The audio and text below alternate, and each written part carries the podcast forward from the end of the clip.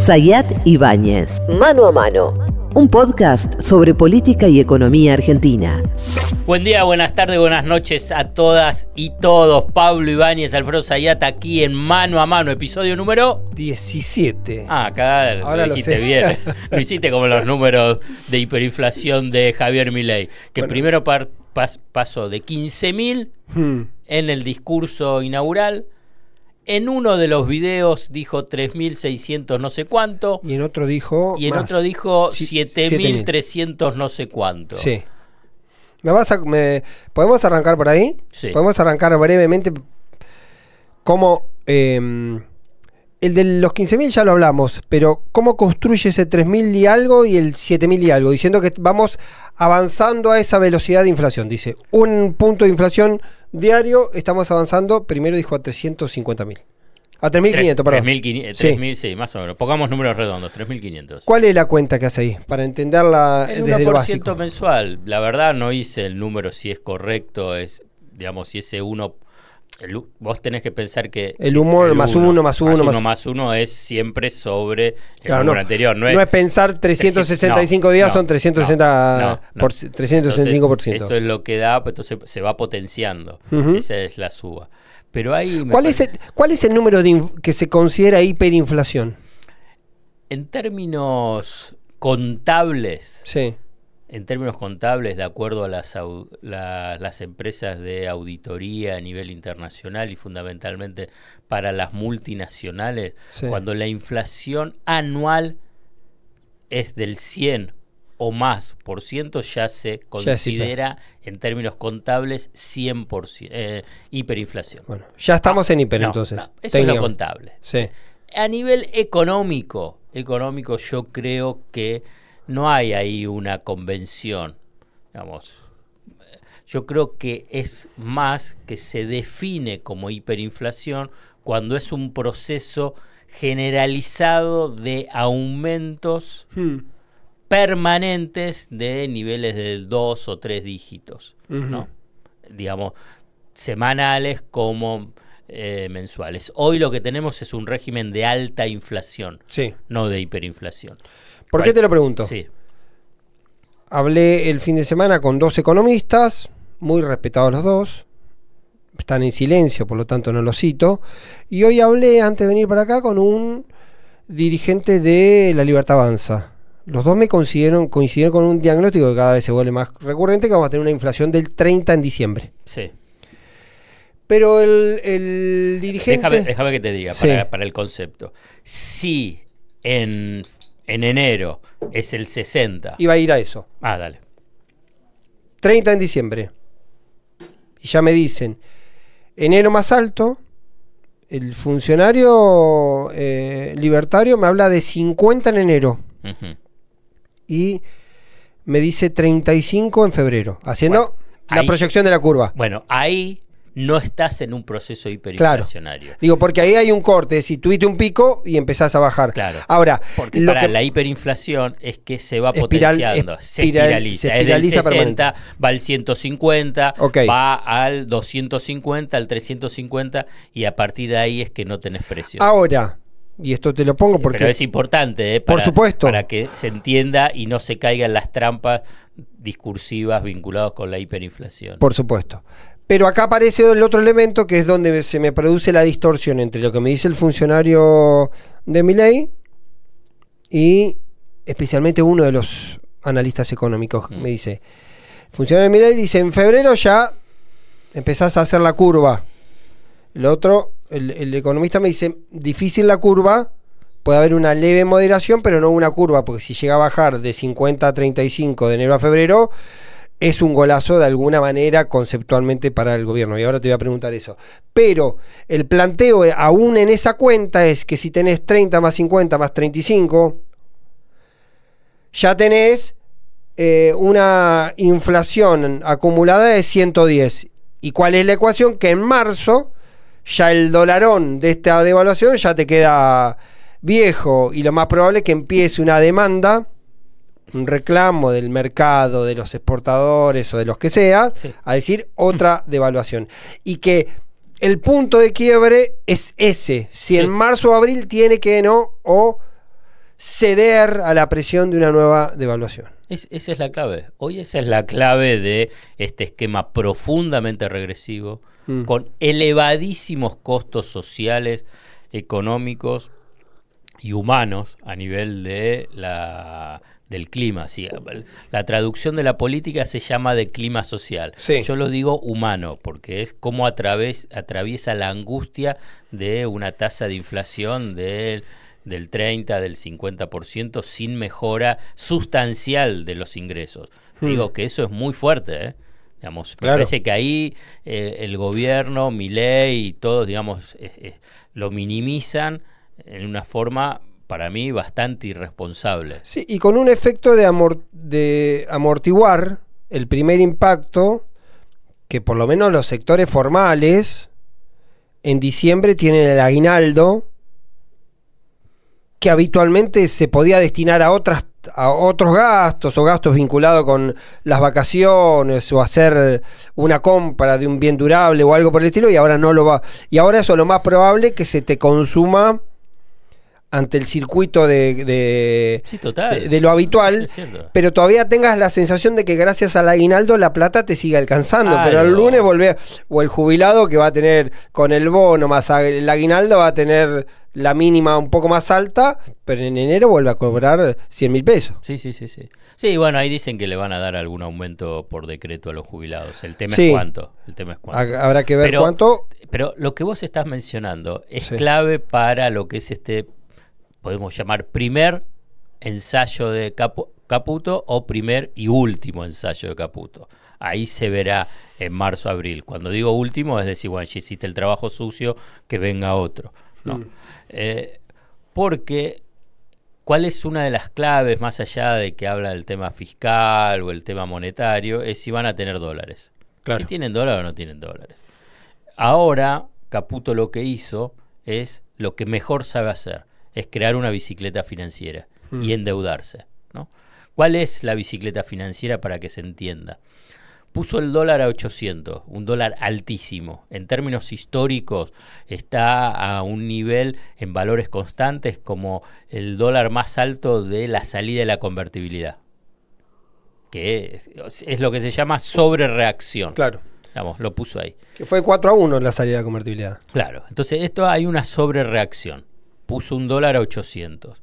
Además, adelantando que, que solamente va a ajustarlo un 2% mensual. Mm. ¿no? La tasa de interés de plazo fijo está al 10%. Olvídate de la tasa de inflación, ¿eh? Mm. 10%.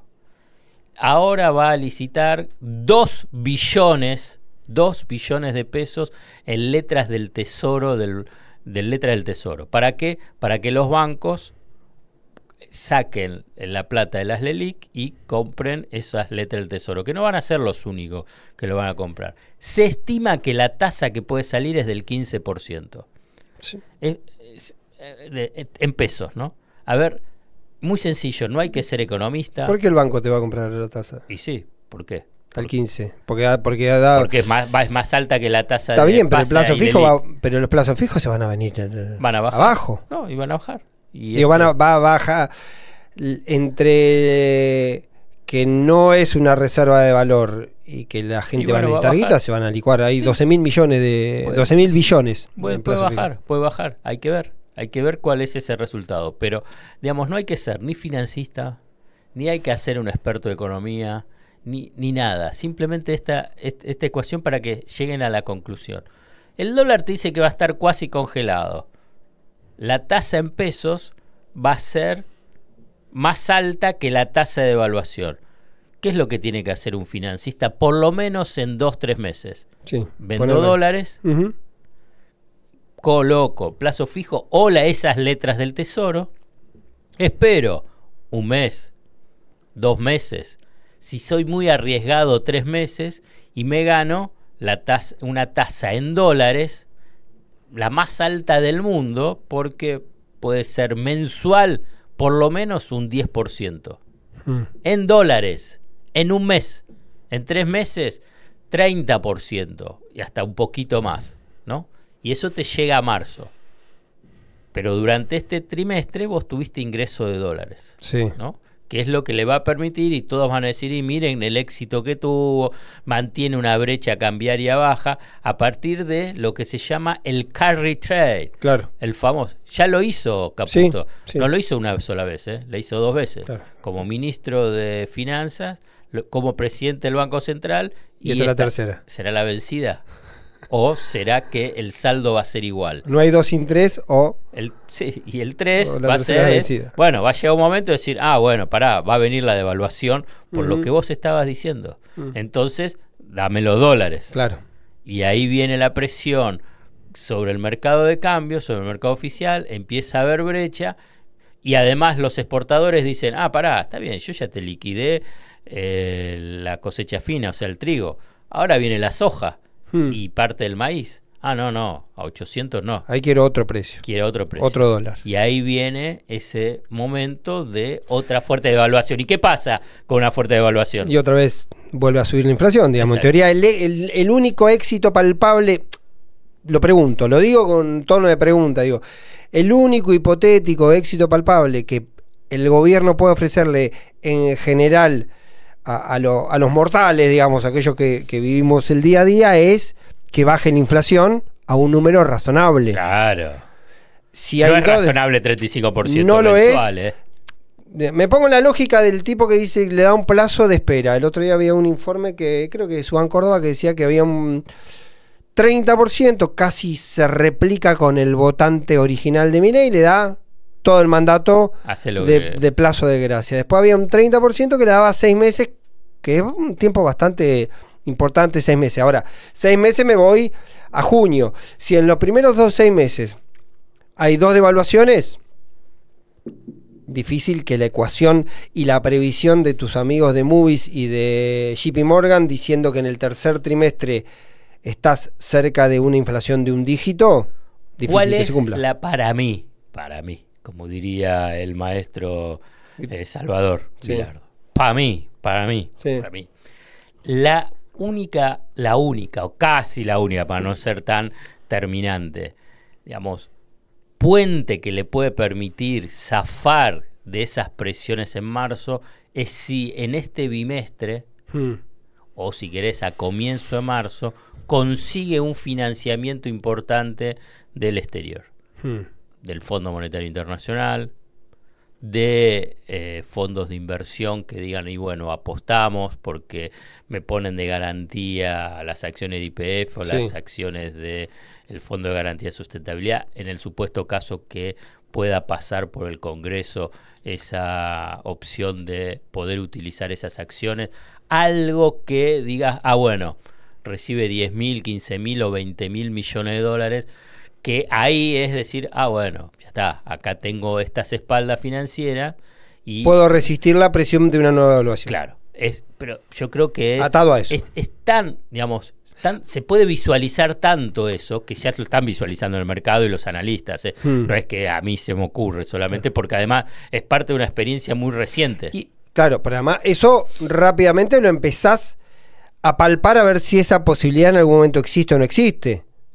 Eh, porque tenés que salir a buscar 15 mil millones y a Por lo pronto ya le dijeron que no. Claro, por eso digo. Ya le dijeron que el fondo parece que te manda cartas eh, diciendo que, las medidas están bien, pero tampoco parece que vaya a venir guita del fondo. por eso, hoy es no. Claro. Por eso yo te estoy diciendo la clave, por eso te digo el este bimestre. Puede ser, hay que ver Estados Unidos cómo juega, no mm. sé. hoy es no, mm. pero yo lo pongo como también un para tratar una posibilidad. Una posibilidad, porque tengo que ponerlo. Ahora, aún en esa posibilidad seguimos hablando de una macro que en el medio está cruzada por unas dificultades. El dato que estábamos repasando el otro día, yo lo, conté en una nota del diario porque me lo decía un, consultor, en diciembre con la devaluación y el atraso de los salarios y, las paritarias, puede ser que se pierda 15%, del, del, poder adquisitivo. Es, es lo mismo. Es uno de los golpes al salario de una sola vez más fuerte de los últimos 50 años. Bueno, me es, la dicta es cuando asumió Martínez II y cuando fue Macri. Eso claro, pero además me decía la velocidad, porque Macri pierde el poder adquisitivo 17% entre 2018 y 2019. Entre el acuerdo Pero con el fondo de adelante, pero- no, el primer golpe lo tenés en, en diciembre del 2015. pero la serie, Sí. la serie esa, Sí, sí, sí. 2018-2019 más o menos 17. Ahora en un mes puedes tener casi lo mismo, 15% Sí. para dimensionar. Quiero decir que hablamos de la macro, la macro debería, esa macro debería eventualmente producir algún efecto que si no me equivoco debería ser que en algún momento la inflación Bajé. baje sustancialmente. Pero mientras tanto te segui- el- los salarios y los El- ingresos el- se van a seguir licuando. El, el ancla antiinflacionaria principal que tiene este, ni sé si llamarlo plan, pero digamos, este, est- este conjunto de medidas económicas Mm. es el salario a partir de una recesión inducida hasta niveles de depresión. Depresión es cuando baja un 5% la economía, quiero Mm. decirlo, porque viste, te van a decir recesión, ¿qué es recesión? Y bueno, cuando te baja el 1, el 2, hasta el 3%, pero si ya baja el 5%, Ya. se llama depresión económica. Sí. Entonces, de esa forma, es decir, que el AN, ahora bien, si vos pones, si las paritarias, en el supuesto caso, sean dinámicas y le digan y se sienten como la de los bancarios, ¿no? Mm. O sea, no, para esto el ajuste tiene que ser mensual, tenemos que acompañar la inflación pasada y el sector privado lo acepta, se rompe ese ancla Claro. de eh, que es muy Claro. regresiva. No. Entonces se espiraliza aún más todo esto, este proceso inflacionario. No funciona el plan Caputo si hay una paritaria, Dinámica. activa. Sí, exacto. digamos, Y básicamente la porque- culpa no es del salario, te estoy diciendo. no, claro, digo, pero- pero- dentro de la lógica como ellos lo armaron. ¿Cuál es la lógica? Liberalizo los precios, liberalizo también el precio de los combustibles, aplico unos tarifazos fenomenales, corto el gasto público y la emisión monetaria, vamos a ver, se va a moderar. Bueno, frente a todo eso, que induce a una alta inflación y una recesión, la forma de frenar la inercia inflacionaria es con el salario, Claro. pisando el salario. Lo que pasa es que ahí es, vos fíjate que no es solamente por aumento de eh, los precios, que si sale el tema de impuesto a las ganancias para cuarta categoría, los Vuelve ingresos bajan todavía mucho más Claro. en términos reales, digamos, el salario de bolsillo. O sea, la verdad, hay que ver cuál va a ser la respuesta de los trabajadores y acá no es un tema de gobernabilidad, es un tema de supervivencia. Sí, que es la otra gran pregunta, el otro, el otro, el otro lado del mostrador sería Sí. en este caso, digamos. Cómo es la reacción de la política, cómo es la reacción eh, de- del dispositivo social también. Eh, no en vano uno imagina que presentó lo que presentó la semana pasada Patricia Burrer eh, con el protocolo jurídicamente muy discutible sobre... Es anticonstitucional. la- la- totalmente. Eh, ahora... Además, tampoco no, no lo va a poder ejercer Hay, toda- hay una instancia previa, Sí. hay una instancia previa que a mí me parece determinante y, y que cuando hoy te pones a hacer los números y hay- hubo un primer ensayo de lo que ocurrió la semana pasada en el Senado, hay una lectura general de que puede ocurrir algo que no teníamos contemplado, ¿sí? Y que la libertad avanza construya unas mayorías amplias en las que de alguna manera sea prescindente eh, el peronismo, que no tenga necesidad ni siquiera de negociar con el peronismo. Ocurrió en el Senado cuando logra la mayoría de los 39 para hacer eh, las nuevas designaciones de, Abdala y de las Bueno, autoridades de la Cámara. también cierto sector del peronismo que no querían que el, totalmente pero totalmente accesorio en el caso de Paultroni, totalmente accesorio. Jugó ahí sí los formoseños, el eje formoseño, estuvo metido Eduardo Dual, Eduardo Menem, que es una especie de, de armador en las sombras, porque no tiene mucha experiencia. Los jugadores sale un tipo como Abdala, que había también una interna con Paultroni, había una lo interna. mejor para el peronismo. Pero ¿eh? pará, habría una interna también en la Libertad Avanza que decían no le podemos dar al Paultroni que perdió en su provincia, mientras hay otros senadores que trajimos dos senadores, por eso termina un poco Bartolomé Abdala, que es de San Luis. Y ahí va la pregunta, ahí va la pregunta, que puede ser que esto al peronismo a priori le convenga. Sí. Como decís vos, porque decir, bueno, está bien, la responsabilidad queda en manos de otras, no tienen que negociar conmigo.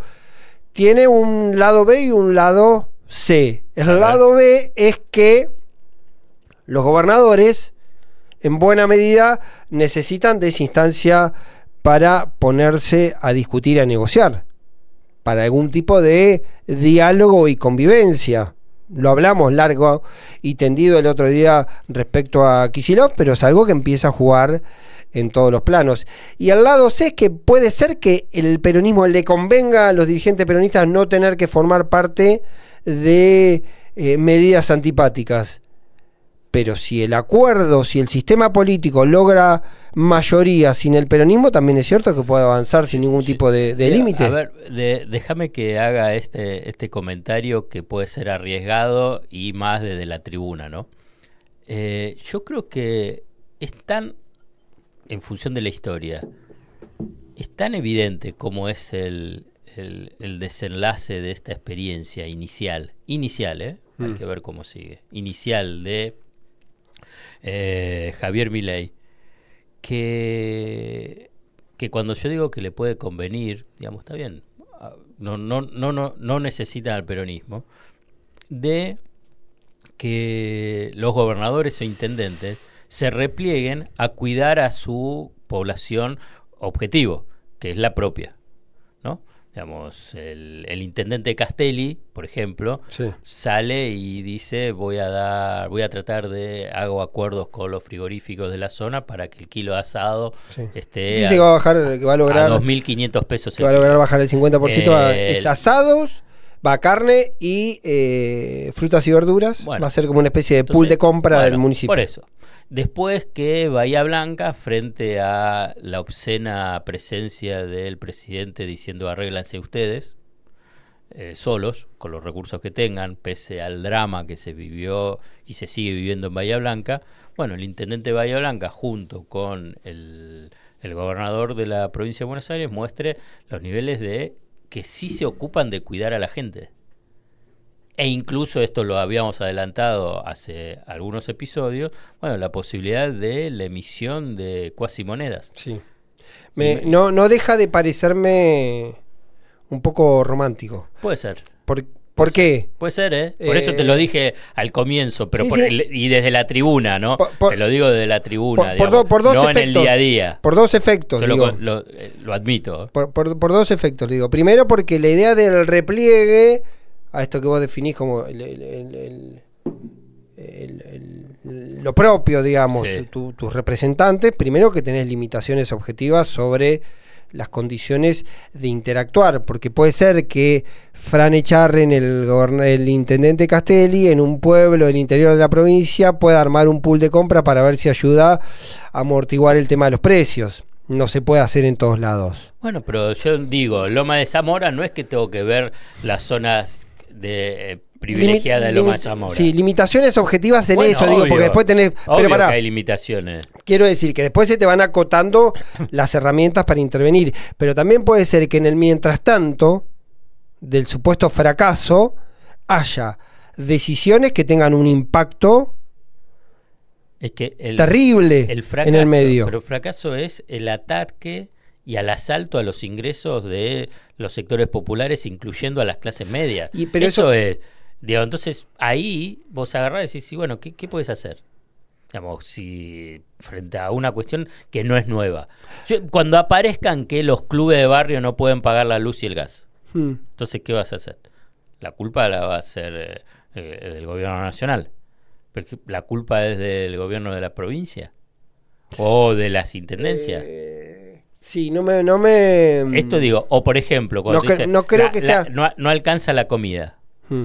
Y bueno, está claro que cada municipio va a tener que reordenar, reordenar la- las partidas presupuestarias. Sí, quiero decir que hay dos dimensiones ahí. Una dimensión es, che, es lo que está ocurriendo, que ocurra, lo miro pasar y No, pasa. no, no, y no. tengo nada para hacer porque son decisiones nacionales. Y otra cosa, también es un actor político el peronismo. El actor, el- como actor político, el peronismo tampoco puede mirar la película como No. si yo estoy mirando Netflix, está pasando No, no, eso. no, puedo hacer nada. No puedo frenar el Congreso, No, bueno, no me dan los vas números. a hablar, Digo que es una realidad. Tenés, que ir construyendo tu narrativa frente a eso. Digamos, yo creo que pusimos el ejemplo de Castelli, hmm. esa es la construcción de una narrativa. Lo que pasó en Bahía Blanca es una construcción de narrativa y así vos vas haciendo política, pero además mostrando que cuidás a la gente, digamos. Está claro que más allá de el relato que tiene hmm. eh, Libertad Avanza, con sus periodistas amigos, los medios y todo, no está cuidando a la gente, pese a que dice que sí.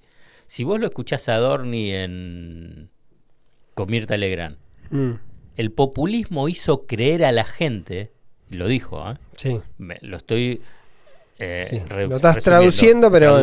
No, no, pero lo dijo, está, está bueno si rescatamos ese audio.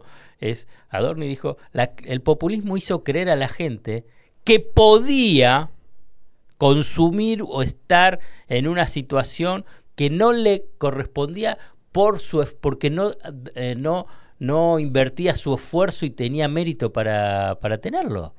Eso es lo que creen. Y está bien, y lo quieren implementar. Bueno, la sociedad, hay un sector de la sociedad que puede ser que lo, que lo crea, e incluso sectores vulnerables. Sí, afectados por esas mismas medidas. Que, puedan creerlo. esa es la ecuación. Pero cómo vos, digamos, vos tenés que interpelarlo, y lo tenés que interpelar desde la política y desde la acción política. Sí, lo que yo digo que si es una foto, todavía es una foto de una película más larga, si lo que ocurrió en el Senado 39 senadores. Y un número que a mí me hacen desde el peronismo en diputados, de 139 diputados, que podría lograr una mega alianza de eh, el oficialismo para algunas medidas puntuales. Si ocurriese eso, el peronismo se convertiría medio en, un actor eh, de reparto sin, sin capacidad de fuego y habría un cambio en la configuración del diagnóstico inicial que hicimos que era un presidente débil, sin gobernadores, sin diputados y sin senadores. yo te voy a incorporar un elemento. De manera, de manera casi espasmódica, por motivos, por varios motivos. Yo creo que hay un motivo esencial, un motivo esencial de eh, que advierto que los sectores políticos incluso algunos sectores en Unión por la Patria, entienden que hay medidas ¿sí? que eran inevitables. ¿sí? Entonces, a grandes rasgos, esas mayorías que se construyen, todavía para casos puntuales, después te voy a hacer una línea con Macri, me acordar. Eh, para casos puntuales, van a entender que, por ejemplo, era necesaria una reforma o es necesaria una reforma del régimen previsional, que es necesario un achicamiento del Estado. Conceptualmente hay una mayoría de la política argentina y posiblemente del votante argentino que entienda eso, porque en definitiva sacó 55 ley y ante la sumatoria de Milei y Patricia Bullrich, más Schiaretti habían sacado casi 60% eh, de los votos. Es decir, posiblemente haya un Después discutimos si es correcta la interpretación, el lenguaje, el relato, el diagnóstico, no importa. Pero advierto eso, que las nuevas mayorías pueden estar estableciendo una, nueva, una nueva conversación a partir de algunas cuestiones que antes parecían tabú. Coincido, coincido con lo que decís, pero quiero incorporar un elemento a esa conformación de esa mega alianza. Sí. Da, es sobre lo que vos decís no es que excluye, sino que incluye para mí un, actor que para mí es muy, muy importante, que es la conducción política del poder económico. Hmm. Y cuando digo conducción política del poder económico, me estoy refiriendo a dos grandes grupos económicos, que es el grupo Clarín y el grupo Techín, que no es menor, que está por detrás e influye en los políticos, en mm. diputados, en senadores, en gobernadores, hasta en presidentes, para que se conforme esa alianza, cuando hablan de la necesidad de la gobernabilidad, de apoyarlo, etcétera. Tiene una influencia muy importante. Pocas veces, pocas mm. veces, Paolo Roca, si bien siempre se ha acomodado con el poder, con todos, el anterior, Paolo es el hijo de Roberto Roca. Mm pero siempre han tenido una influencia muy, muy notable sobre los gobiernos. Ni que hablar Héctor Manieto, el grupo Clarín también. Pero Paolo Roca, en la última presentación pública que hizo, habló, digamos, maravilla y de apoyo al gobierno de Javier Milei diciendo, bueno, es el momento del reseteo Claro. de la economía y de la sociedad argentina. Obviamente, previamente ha recibido IPF en bandeja, Claro. porque no es solamente que el CEO y el presidente de IPF es un hombre de, de Techin, de, de Tech Petrol, Petrol. apellido Marín, Sí. eh, porque siempre se han dividido, ¿eh? Un- el CEO y el presidente eran dos personas, acá se unifica, pero además hay tres personas de Tech Petrol que están en el, en el directorio de IPF. El, el de finanzas, el de infraestructura y uno más que ahora se me escapa.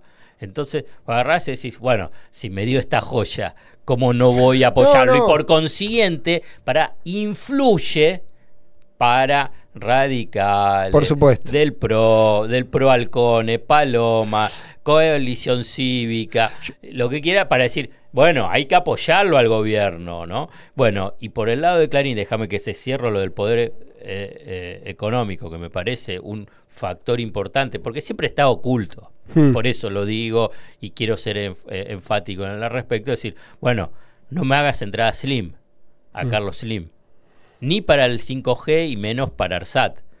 Entonces, esto es Clarín que es lo que va a jugar. Veremos. Hasta ahora no está entrando. Veremos. ¿No? Sí. Entonces, mientras tanto, mientras tanto, digamos, bueno, conformemos esta gran alianza para que avancen los proyectos legislativos. Yo lo establezco como eh, dos planos. Estamos cumpliendo ocho días hoy que estamos grabando, estamos sí. cumpliendo ocho días de la presidencia de Javier Milei. Sí. Hubo anuncios que todavía estamos más allá, corregime, más allá del rebote de los precios, ¿sí? sobre todo a partir de, de la devaluación, todavía una serie de medidas que no, em- no empezaron a impactar todavía y que no van a impactar, muchas ni siquiera van a impactar en enero, van a impactar en febrero, como lo que tiene que ver con subsidios a tarifas y demás. Todavía el impacto de los anuncios todavía está. Estamos sobre... eh, estamos temiendo sobre el impacto de las medidas que fueron anunciadas, a eso me refiero. Ahora, eh, uno puede advertir que hay cierta, cierto volumen político entendiendo que hay medidas que son necesarias. Yo, yo lo que detecto como cierto plafón para algunas medidas. Después hay que ver cómo se comportan esos actores políticos ante la medida específica, porque en algún momento van a entrar a percibir y a sentir... eh, Pues sí que hay plafón para que hay que bajarle En términos los saberes a los jubilados. Me llevas, por ejemplo, a un punto que hablaba el sábado con un dirigente muy cercano a Macri, que me decía que Macri advertía que el, diagnóstico general y las me- de, de Milei estaba bien, pero que, según él, la instrumentación a la velocidad que quiere Milei está muy complicada. Me lo transmite como una definición Que quiere, exacta hacer- que quiere hacerlo muy rápido. de Mac, claro, que según que la instrumentación así como está la ve difícil. Y se detenía en un punto específico donde advertían, mi ley se equivoca cuando empieza a contar como propios a todos los diputados del PRO y hay diputados y legisladores del PRO que por ejemplo no están de acuerdo y Macri aparentemente lo valida con una reforma de la fórmula o la eliminación de la fórmula de actualización jubilatoria, que es uno de los pilares cuando uno imagina lo que tiene que ver con eh, la, la baja del gasto por parte del gobierno nacional. Es lo que quiere el fondo, eh, digo, por parte Claro. de esa negociación que te decía al comienzo, hay- de conseguir el acuerdo con el fondo y por ahí plata, digamos, una de las obsesiones de la tecnoburocracia del fondo es el tema de la movilidad jubilatoria y el gasto previsional. Fíjate, además, por eso para mí es doblemente paradójico, porque cuando uno repasa el gobierno de Macri hubo un punto de quiebre, Sí, menos de- que fue 2017. con la reforma de la fórmula jubilatoria que después se terminó de cristalizar en la crisis por el ingreso al Fondo Monetario en, en- en mayo del año siguiente. Es decir, toda esa secuencia. Ahora, esto también pone un poco en colisión lo que yo te decía. Si hay diferencias de ese tipo, entonces la mega alianza sobre la que opera el oficialismo por ahí tampoco es tan sólida ni es tan fácil de alcanzar. Son todos planteos que van Sí, estamos Ahí- hablando de teórico. No, no, pero además son después, planteos que después va- se verá. No, Porque son todos planteos que además se van a ir sí, viendo a la medida que transcurra y el impacto de algunas acciones eh, de ese tipo, porque también algunos te decían, todo lo que tenga que ver con IPF, todas las provincias petroleras, por más que tengan buena empatía con el gobierno, ¿qué van a hacer? Van a acompañar eso. Entonces, tenés un esquema, pero a priori se presenta un escenario... ¿Esto eh, es lo que me querías decir de Macri? no, de Macri te quería decir que. Que perdió en Boca. No, que perdió paliza, en Boca, paliza. viajó a Arabia. Paliza. Sí, No, digamos, 65 5 a 35. 35. No votó. No votó. Lo mandó a Lo Milei a votar. Lo mandó a votar a Milei. ¿Lo mandó o, o decidió Milei? votar? No, a mí me dicen lo- que ya a- lo a tenía semana, decidido. a la semana. Sí, a mí me no hay dicen que ya nadie lo- que le dijo, me parece que no te conviene ir. Milei se está. eh, Pues sí que se el sistema ese, ese sistema está raro. Está Después raro. vuelvo a Macri, pero Sí. quiero que me... Ese esto- sistema está raro, incluso está bastante raro, por lo menos para mí, eh, detectar cuál es la dinámica de funcionamiento, porque los actores entran y salen, los tipos están, está, hay como una guerra cruzada todo el tiempo, ahora entre Pose y Karina, entre Francos y Caputo, eh, qué sé yo, yo contaba, por ejemplo, que hay la, la reunión que arma Caputo con los gobernadores fue medio, perdón, que arma Franco con los gobernadores fue medio, medio para avisarle a los gobernadores que empezaron a ver, che, al final los ATN y la relación con la provincia se la lleva Caputo, ¿para qué voy a hablar con vos? Entonces, Franco se hace el show, los junta a todos y hay que ver qué pasa en la reunión del martes con Milei, que me dicen que viene picante. Ahora, ¿Qué, qué cosa? ¿La reunión? Milei de Milei con los gobernadores. Que iba a decir que arréglese con lo que ustedes tengan, con sus recursos.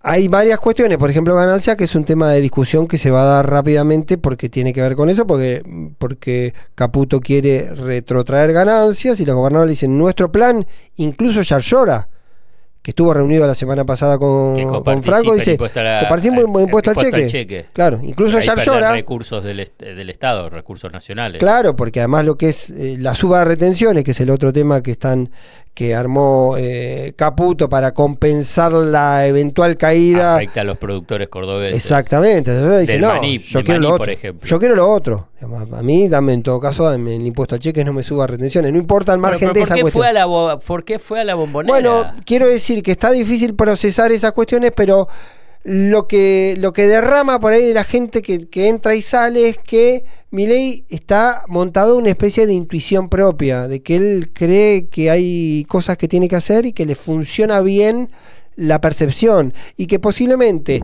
ir a Bahía Blanca con la campera eh, camuflada, por ahí a muchos que ya tenían una mirada crítica de mi ley anterior, caía mal, pero la presencia allá para un sector medio y el sector que lo acompañó no está mal tampoco. No, bueno, está bien, pero es lo que tiene que hacer un presidente, Bueno, eso está claro. Pero. ¿por qué vas a la, a- a la boca? Si sabes que te van a chiflar, está mal que lo chiflen, vamos a decir. Está mal que lo chiflen, pero ahora bien, ¿cómo vas a ir a un lugar que sabes que te van a chiflar? Es como que decir, voy con la camiseta de Racing en el medio de la, de, de la tribuna Está bien. independiente. ¿Qué querés que, que- me van a decir? Che, está mal que me, que me insulten. Pero bueno, ¿qué querés? Voy ahí, eh, ya sabés que no tengo que ir ahí. Me hizo acordar ese episodio a eh, cuando lo chiflaron en el Colón.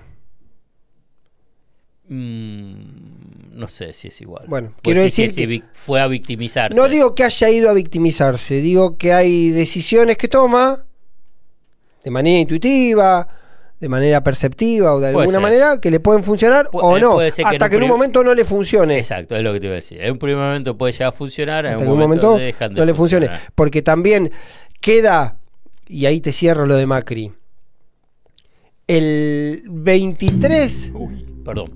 El, vamos de nuevo, el 23 de noviembre de este año, Mauricio Macri parecía que se quedaba con, Con todo. medio país o más.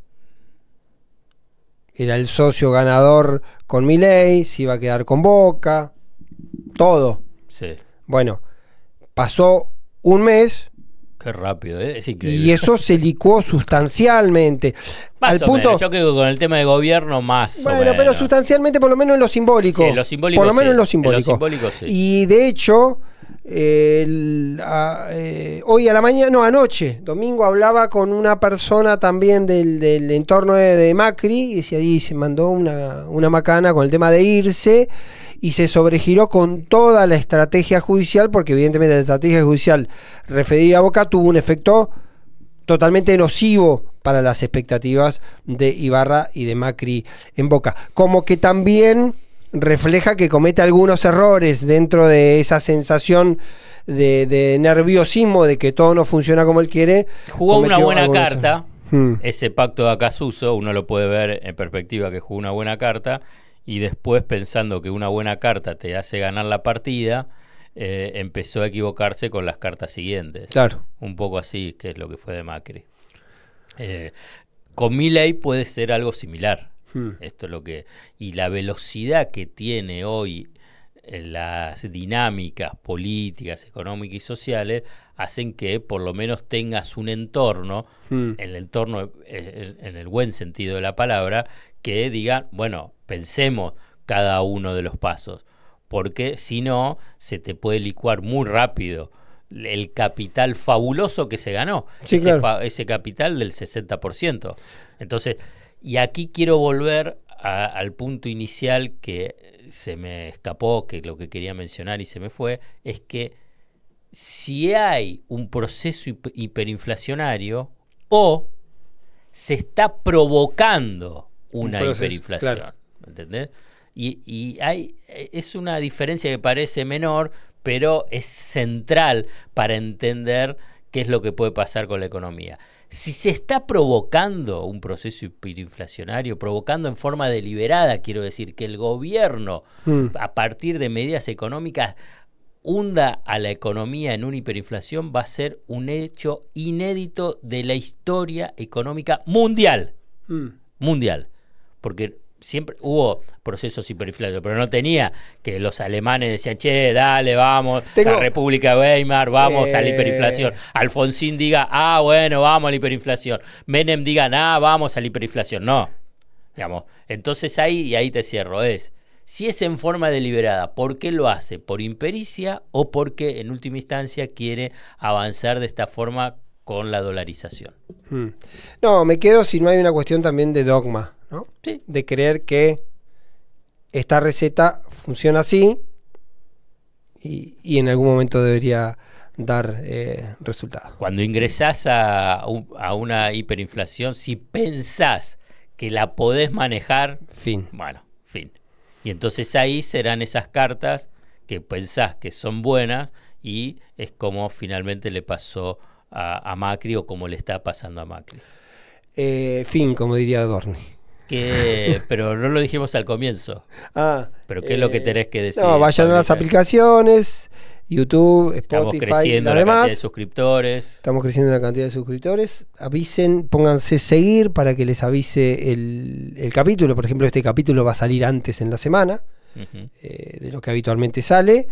Eh, y estén ahí, opinen, califiquen, aporten ideas y temas. Viene el verano, un verano doblemente caliente. y que estaremos acá al pie del cañón acá. y agradecer a toda esta comunidad manuamanesca que se está construyendo, que cada vez está creciendo más y que nos da mucha satisfacción. Pablo Ibáñez, Alfredo Zayate, mano a mano. Nos vemos. Hasta la próxima. Hasta luego. Sayat Ibáñez, Mano a Mano, un podcast sobre política y economía argentina.